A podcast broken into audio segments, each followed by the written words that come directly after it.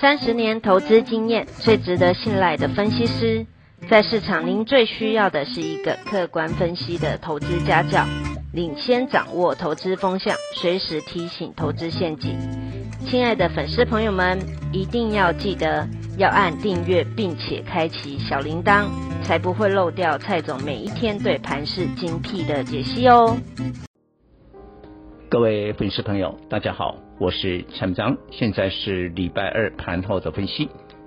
今天激烈大震荡，上下的幅度六百八十点，盘中原本涨了百点，但是也一度急杀五百七十五点。那今天到底发生了什么事？我们看一下外在的国际环境。昨天美国股市虽然科技股跌，涨在传产，但是科技股也没有跌多少，汇半只有跌一一趴多，所以并不是外在的环境因素，是我们这个内部。内部因素的话，我认为两个力量，一个就是现在当冲盛行了，像今天的成交量是六千六百五十一亿，再写下了历史天量。我看到百分之四十是当冲，所以我们现在还有这个当冲要降税的一个说法，我觉得要慎重的考虑。再过来，虽然我们现在录音的时候拿不到了这个融资余额的数字，但我个人预估今天可能会减个六十亿，昨天已经减掉了四十七、四十九亿了，所以融资减少。跟当冲造成了今天的大震荡，但是呢，仔细看分成两个阶段哦。开盘过了不久，是率先由电子股下杀，电子股的下杀是延续昨天礼拜一啊。那因为这一波大宗物资的涨价，让很多的这个电子呢成本增加，毛利率减少，这个是最基本的原因。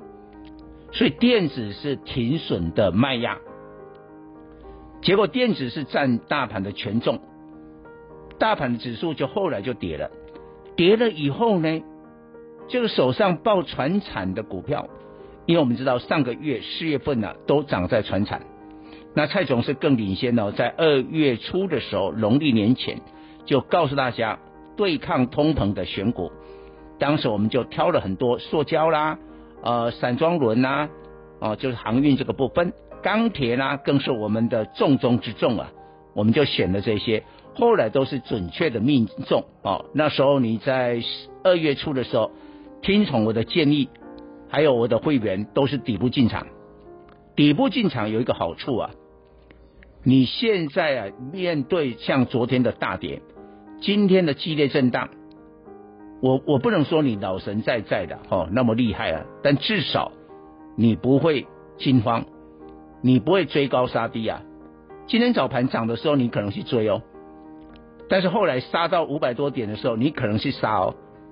追高杀低的话呢，就失去了你的判断力，所以一定要底部进场。再过很重要的。我认为今天呢、啊，传染到一些呃最近涨多的钢铁啦、塑化啦、航运啦，哎有赚了，人家就跑，就造成了盘面更进一步的震荡。但是我们要回来讲，经过这个激烈的震荡换手之后，再涨的股票是谁？你一定会讲说，嗯，会回来电子。哦，我可不这样认为。没有错，今天可能有特定的这个力量啊，比如说我判断是政府基金吧，把金元双雄拉了起来。台积电联电没有跌，所以直你你一定会直接判断会回来电子，不是？大家有兴趣的是经过换手之后，还是一些传产的原物料？因为你看清楚国际的情势。美国四月份呢，这个 ISM 的制造业 PMI 扩张呢减缓了。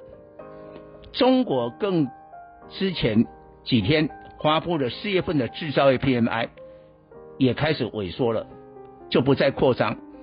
共同的原因都是这一波原物料飙涨之后，企业的利润减少。我拿美国跟中国最影响台湾经济的两个国家，告诉你，所以像美国股市哦，最近涨的都是船产，不是科技哦，不是科技。所以呢，有些已经涨很多、涨很大的船产原物料，经过了这两天啊，最好明天再一天激烈的换手之后，会再涨一波。所以你的重点会在这个部分。以上报告。